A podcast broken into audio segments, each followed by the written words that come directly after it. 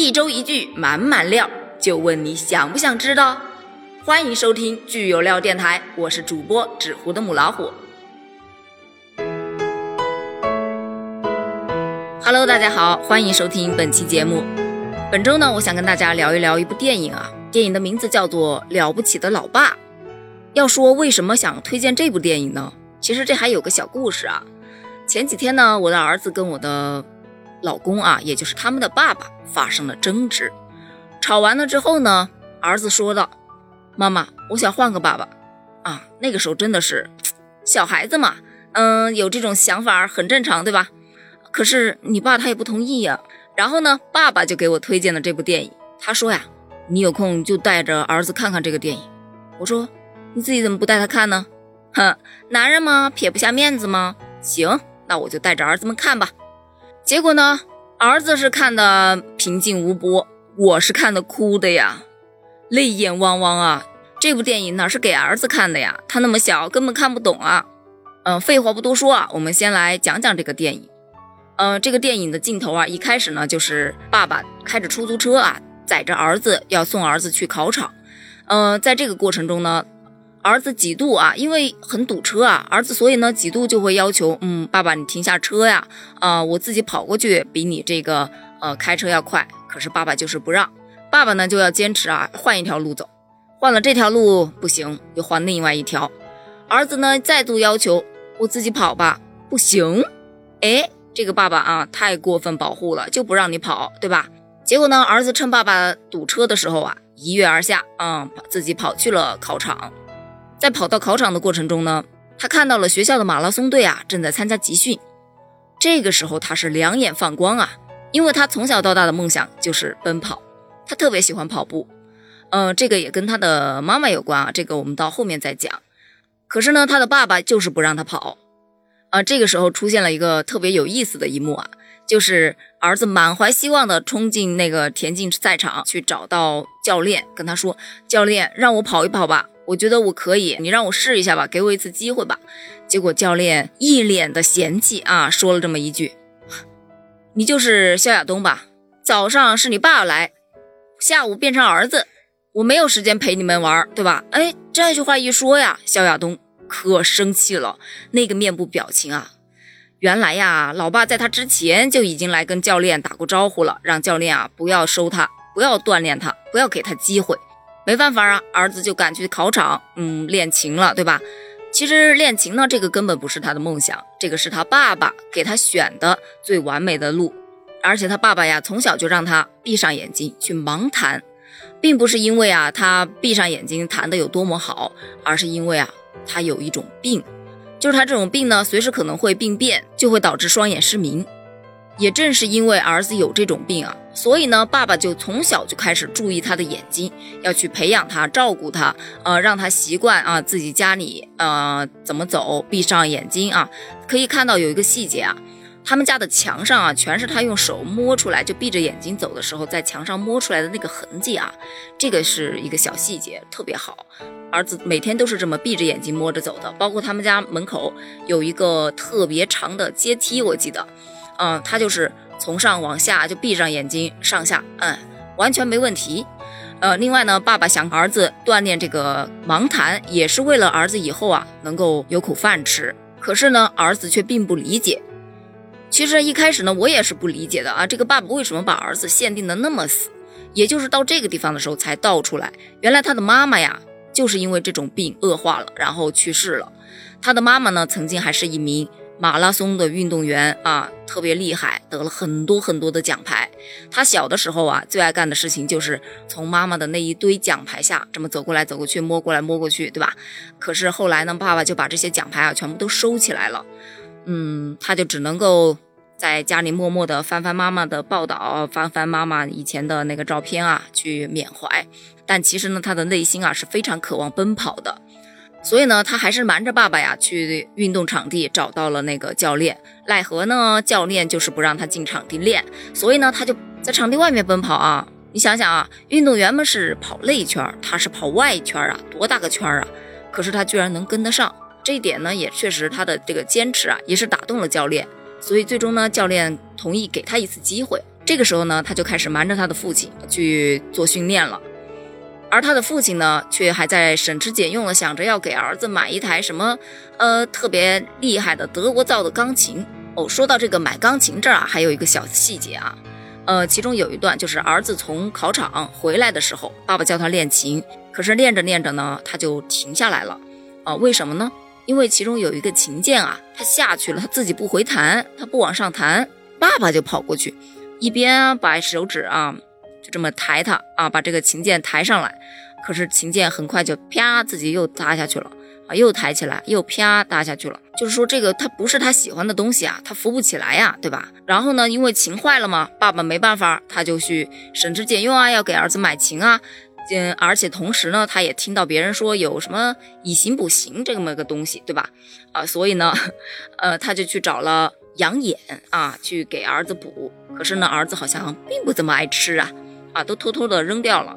后来呢，爸爸咬着牙买了琴之后，在回家的路上，他居然看到了自己的儿子，居然跟着马拉松队的同学在练习，这就让他很不爽了，对吧？啊，然后儿子一回家，第二天儿子是要去参加马拉松比赛的，哈，二话不说给你把门一锁，想出去没门儿。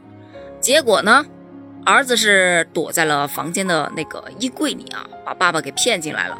骗进来的同时，他反手把门一锁，哎，把爸爸锁进去了。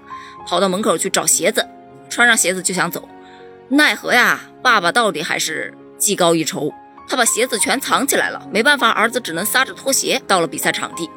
这个地方就得提一嘴，他这个好兄弟啊，是卖运动鞋的，说是要给他送一双鞋来。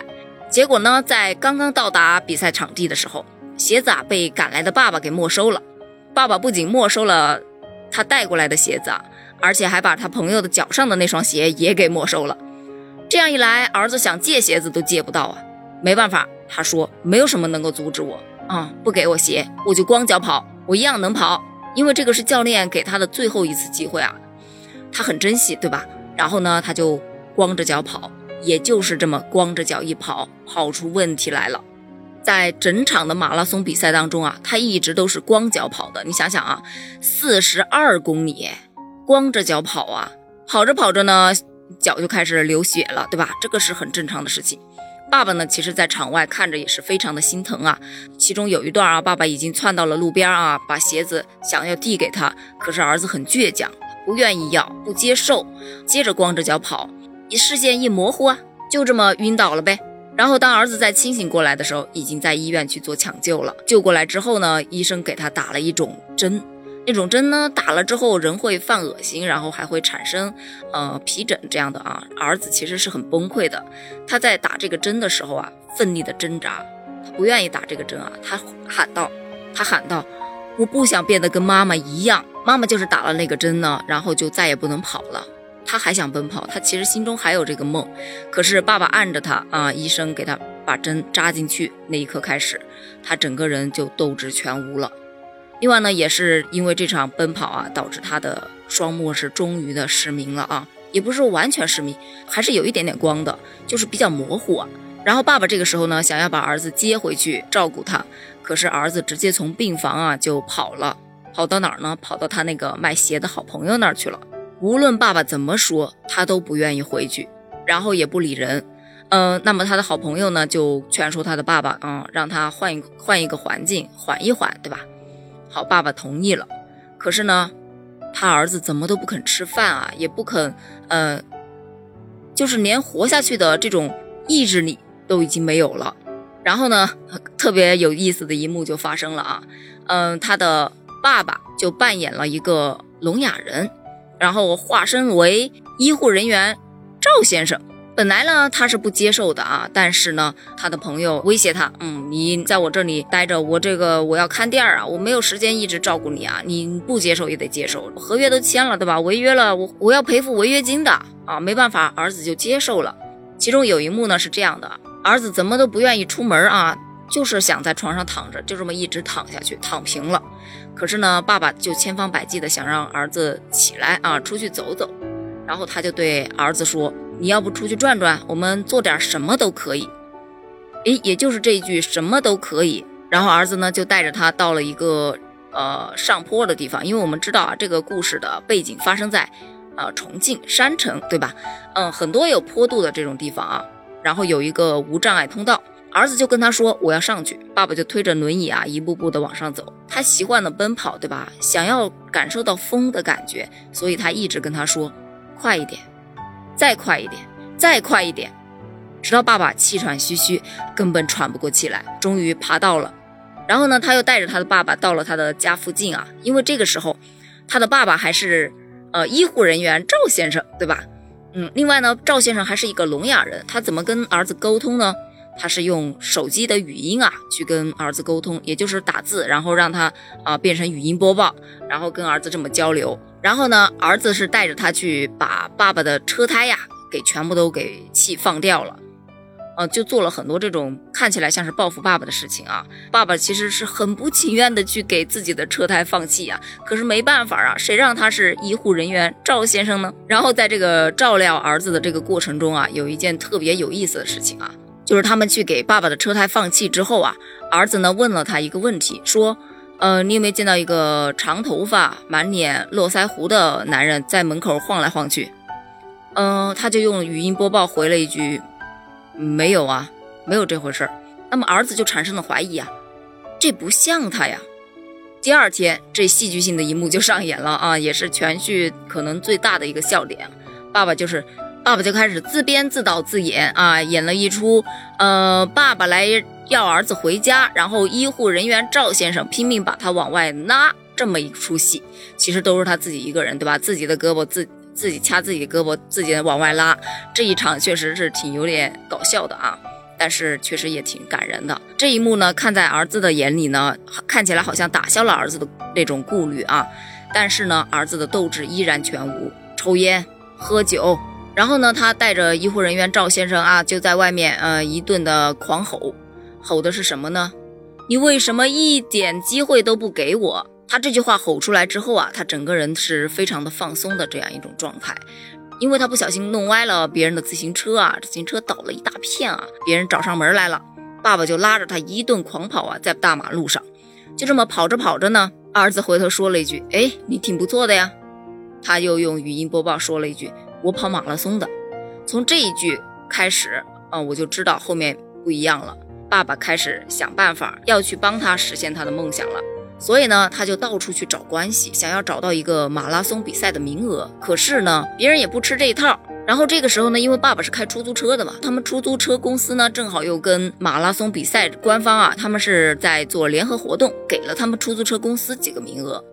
然后爸爸呢很高兴啊，去找了他们的领导要了这么一个名额。可是呢，呃，领导告诉他这个名额呀，只能他自己用，不能给他儿子用。他没办法啊，他又去找教练，他就跟教练说：“请你训练我的儿子，我想陪他一起跑马拉松啊，也同时也就说白了就是也训练一下我吧。”可是呢，教练非常的不屑啊，他说：“你能不吹牛吗？就为了这一句，哈，不就是四十二公里吗？我跑下来给你看。”这地方也是特别燃啊！爸爸其实真的很难坚持下来，如果没有他身边的那群朋友不停的加油打气啊，可能爸爸坚持不下来。但是呢，最终呢，爸爸还是坚持下来了，找到了教练，教练也同意训练他的儿子。然后他，然后呢，当他儿子走进体育馆的时候，教练问了他一句：“跑马拉松真的那么重要吗？”这个时候，他回了教练一句话，他说：“我想您说的对，我没有十年的时间，但是我想跑赢我自己。”就这一句话，为什么他会这样去说呢？因为在他第一次去找教练的时候，教练拒绝他，就是告诉他：“你知道一个马拉松运动员想要跑出成绩需要多久吗？你有这个病，根本扛不过十年。你能跑得过别人，那你能跑得过自己吗？”这句话其实一直都在儿子的心里装着呢，所以他来找到教练的时候说了这么一句话：“我没有十年的时间，但我想跑赢自己。”那么这个时候呢，其实儿子是失明的状态啊，他是需要一个陪跑的。那么陪跑的是谁呢？当然就是爸爸了，对吧？爸爸答应过要陪着他一路跑下去。这个时候特别有意思的啊，嗯，其实这个名额是爸爸的，爸爸才是那个视障运动员，而儿子报名的是陪跑。但是在跑的时候，啊，其实呢是。反过来的，也就是说是一个换位的这么一种状态。结果呢，爸爸确实是有点跟不上啊，心率是一直都是呃超标的。这个时候呢，在一片大雪中，儿子是跑着跑着停下来了啊，因为爸爸的心率超标了，一直在嘚嘚嘚嘚嘚警报。你要不停下来，别跑了。他说不，我还可以，我能跑。儿子就直接告诉他，这么多年了，你能不能跑，我还不知道吗？原来呀，儿子早就知道赵先生其实是父亲。所以呀，他当时让爸爸去推着他上那个坡的那个时候啊，其实就是一个刻意的在为难他啊。包括到后面慢慢的接纳，同意爸爸去陪他去跑这个马拉松，也是另外一种爱，对吧？双向奔赴的爱。然后这边呢，我们再说回到父亲啊，父亲真的是很伟大。这个父亲，他为了实现儿子的梦想，疯狂的折腾自己啊。呃，用他爸爸的好朋友，也就是那一群出租车司机来说的话，四十二公里啊。是一百块钱的活儿啊，你这个顶多算是一个起步价的水平。后来呢，爸爸跟儿子一起啊去参加教练员的特训啊，教练员一直在告诉他们一定要互相团结啊，要找到彼此的节奏。老实说，这么大年纪了，马上就要退休了，对吧？还能够坚持的锻炼自己，然后去陪伴儿子啊，帮儿子找到他的梦想，甚至最后啊，呃，马拉松的赛场上跟儿子一起去跑。呃，虽然啊，他跑到三十公里的时候就已经不行了，然后他是彻底的放开了儿子的手，呃，让儿子去奔跑。其实这个也是蛮有寓意的，对吧？嗯，所以镜头呢是给了一个。特写，也就是爸爸甩开牵着儿子绳子的那只手，让儿子去自由奔跑。你往前跑啊，去实现自己的梦想，跑赢你自己。爸爸就告诉他，呃，你就沿着这条线一直往前跑，只要不放弃，就一定会看到终点。终于，儿子是冲线了，特别的棒，大家都在欢呼，都大家都抱着儿子跳起来了，真的是特别让人振奋的一件事情。可是再看到爸爸那儿，爸爸从地上爬起来，依然坚持。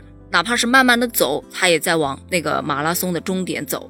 他一定要坚持完成这个马拉松，嗯，告诉儿子，我也是可以跑赢我自己的，对吧？当爸爸呢出现在终点的时候呢，解说员有一句特别搞笑的啊，他说呢，这是一位视障人士，他的陪跑居然为了成绩自己先跑了。这句话就是说，其实是一个黑色幽默啊。其实呢，在这个故事当中呢，还有一个特别有意思的一个点儿，就是当爸爸呀为了儿子的梦想啊去努力追求的时候呢，他的同事去问了他这么一个问题：你怕是要累死了？生活呀本来就是一场马拉松，他不想让儿子跑，自己却想为儿子跑完所有的路，这是他之前的想法。那个时候他所认为的马拉松的终点。是为儿子去安排好他一生，哪怕眼睛看不见了，也能够生活自理，有谋生的本事，让他没有后顾之忧。但是他没有想到，也正是他的想当然，造就了他和儿子之间最远的隔阂，大概有一个马拉松那么长。这个电影看完啊，真的是让人。能够想到很多的东西，真的，其实，在很多家庭当中啊，父亲都是默默的付出的。很多孩子甚至都只觉得啊，爸爸好严厉啊，妈妈好，妈妈买这个吃，妈妈给我做饭吃，妈妈给我洗衣服。但是他没有去想到，爸爸为这个家到底付出了什么。所以呢，其实带着孩子看看这个也还是挺好的。虽然我的儿子他表示看不懂，但是他说了这么一句：“妈妈，我觉得这个爸爸好可怜啊。”有这一句就够了。然后在整个故事的最后啊，又给到了那个破旧的钢琴一个特写，钢琴的塌下去的那个琴键啊，被爸爸用一根小小的牙签啊给它支起来了。告诉儿子，我永远是你的依靠，对吧？另外这一部剧呢，它是以四川的方言啊来演绎的，整个方言呢让人听起来特别的亲切啊，呃，这个感觉一下子就特别接地气了，就不会像很多的文艺片那样让人看不懂啊。整个父亲的演绎呢也是特别的自然，真的就是前期的那个对儿子那种束缚啊，就让观众不光是观众啊，就我自己啊就觉得，哎，这父亲怎么这样啊？过分保护，对吧？然后突然呢，他又道出了父亲这么过分保护的原因，其实就是因出于爱。紧接着呢，儿子失明的时候呢，爸爸又扮这个聋哑人去照料儿子，从而呢了解到儿子的痛苦。他只不过是想要奔跑，爸爸阻止儿子奔跑呢，就是因为怕他失明。可是现在都已经失明了，最坏的情况已经发生了。那么儿子想要去跑，为什么不让他去呢？然后呢，就回到了他要去帮儿子找回梦想这么一件事情。这部剧啊，也被称作是填补了国内啊父子亲情的空白啊。呃，它除了是一个亲情的戏码，其实同时呢，也是一个体育题材。它当中一直都在宣扬马拉松的精神，只要不放弃，就一定会看到终点。其实呢，就我单单我来讲的话，可能还是不太能够突出到这部电影。这个电影当中呢，还有很多很多的非常励志的这样的句子啊，我就不一一解读了。大家呢可以去看一看这部电影，然后感受一下竞技精神和这个呃父爱的伟大。如果你也觉得这部电影很好看，记得来给我留言评论哦。我们下期再见。本期的爆料就到这里，你还满意吗？欢迎在评论区留下你来过的痕迹哦。订阅关注点一点，爱你不是两三天。我们下周三再见。